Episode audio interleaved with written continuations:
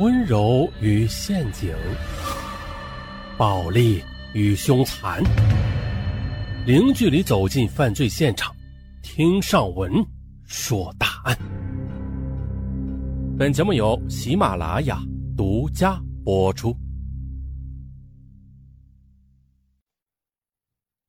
这又是一起冤案，一起杀妻冤案啊！妻子被人杀害。丈夫入狱十七年，直到十七年后的才被洗清冤屈，无罪释放。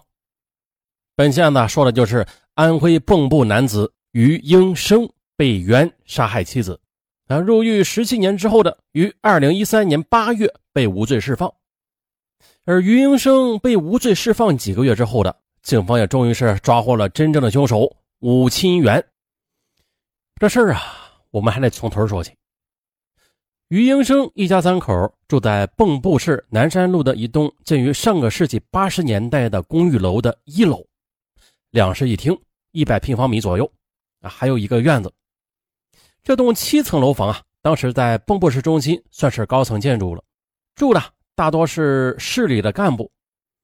而于英生的父亲于道新是蚌埠市的老干部，母亲呢，则是市招待所的一把手。而三十四岁的于英生呢，时任蚌埠市东市区区长的助理，他呢属于市跨市级干部重点培养对象，可以说是啊前途无量的。在一九九六年十二月二日星期一的早晨，于英生送七岁的儿子去上学，当时妻子韩某还没有起床呢。中午时分，韩某的父亲从学校接了外孙送回家，还看到家里虚掩着。进入房间之后，才发现了这屋子里啊放着一只煤气罐，阀门已经打开了，满屋子都是煤气味这房里还有一根点燃过的蜡烛。韩父发现了女儿平时骑去上班的自行车还在家里，赶紧给女儿的单位和余英生打电话，确认女儿没有上班之后的，韩父便来到了卧室，掀开床上的白被子，哎呀，这才发现呢，女儿已经脸色紫青的死去多时了。而侦办此案的刑警经过现场勘查，那并没有发现这门窗被强行破坏的痕迹，屋内啊也没有明显的打斗痕迹。根据现场情况和尸检报告，推断是熟人作案。就这样的，公安机关调查来调查去的啊，最终呢却认定为这丈夫于英生他有重大的作案嫌疑。于是呢，一九九六年十二月二十二日，于英生涉嫌故意杀人被捕。几个月后的警方侦查终结，蚌埠市人民检察院以涉嫌故意杀人罪对于英生提起公诉。检方认定了，案发当天呢，于英生因为琐事与妻子韩某发生争执，厮打中致韩某死亡。为逃避法律制裁啊，于英生便伪造了强奸杀人的现场，并且试图制造液化气罐爆炸来掩盖犯罪行为。此案由蚌埠市公安局侦查。蚌埠市人民检察院提起公诉，蚌埠市中级人民法院历经三次审理，最终啊以故意杀人罪判处于英生无期徒刑。二审裁定还是维持原判。就这样，于英生到监狱里边服刑去了。于英生的哥哥于宁生，他表示了，他一点也都不相信啊自己的弟弟会杀人，因为呢，于英生他从小就是一个比较老实胆小的孩子。并且呢，在案发的时候，也正是弟弟事业成功的时候，在家庭上，弟弟和他的妻子又是很恩爱，就是说呀，他根本没有任何理由去做这件事儿。于是呢，他在服刑期间啊，他和父亲于道新不断的向法院还有检察院提起申诉，坚称于英生是被冤枉的。二零一三年五月三十一日，安徽高院根据《中华人民共和国刑事诉讼法》第。二百四十三条第一款的规定，最终决定对该案立案复查。六月二十七日，安徽省高院决定由本院另行组成合议庭待审。因为案件涉及个人隐私，安徽高院于八月五日在阜阳不公开开庭审理。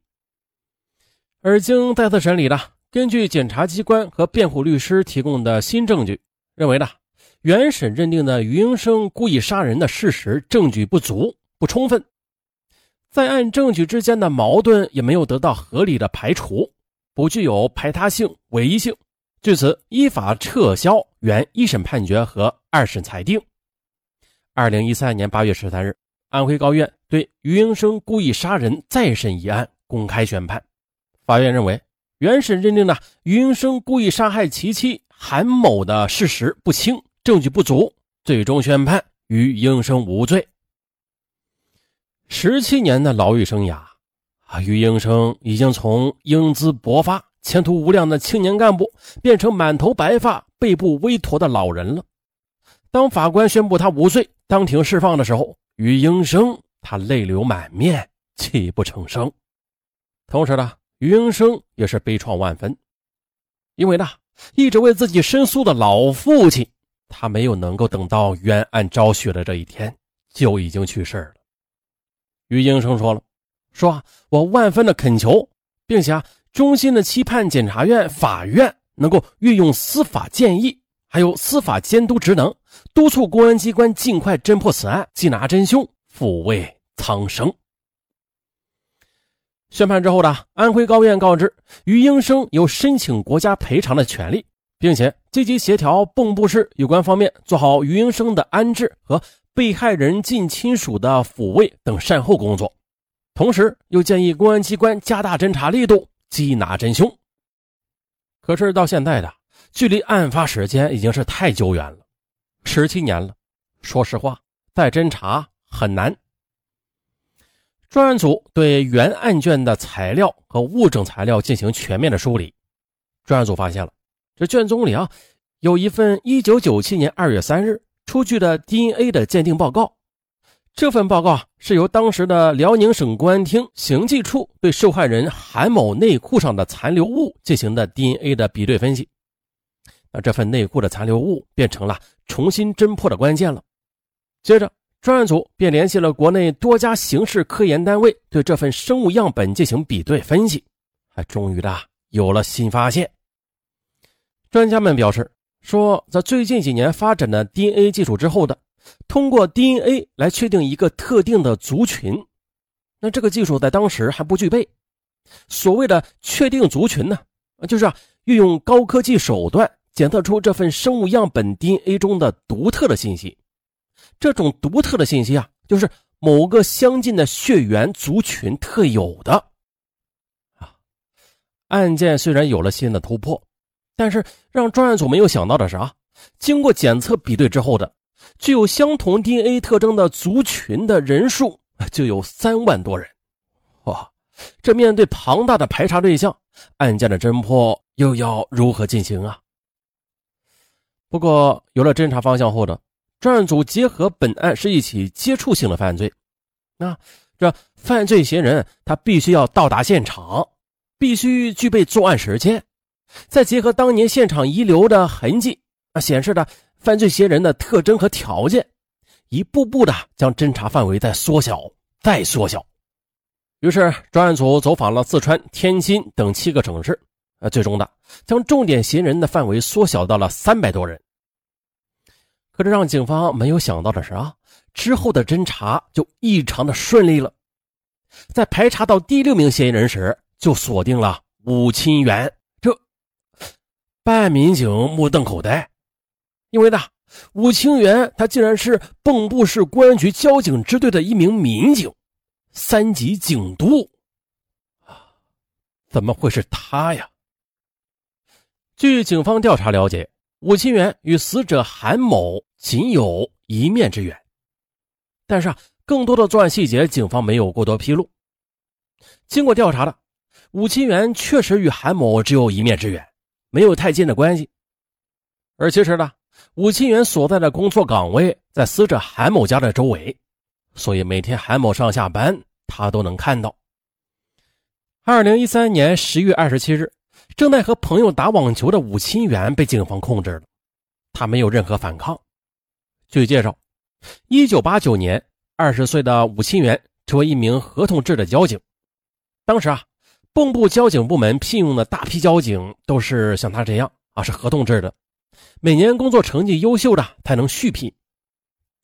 而在同事的印象里，他少言寡语，显得城府很深，又像是心事重重。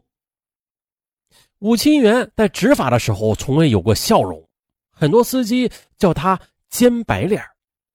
二零零七年，安徽省人事系统组织一大批合同制的交警统一考试，啊，解决公务员编制。武清元呢，他便有幸的通过了考试。这冤案终于大白于天下啊！由于英生到武清元的家人，很多人都想不通啊。武清元残忍的杀害韩露之后。隐藏十七年，居然能做到一点痕迹都没有。他向办案刑警坦白，自己作案之后的一开始特别害怕，啊，直到后来得知于英生被判刑坐牢之后，他心里的一块石头啊，终于的是落了地。可是啊，当他听说于英生被宣布无罪释放，哎呦，他又惶惶不可终日。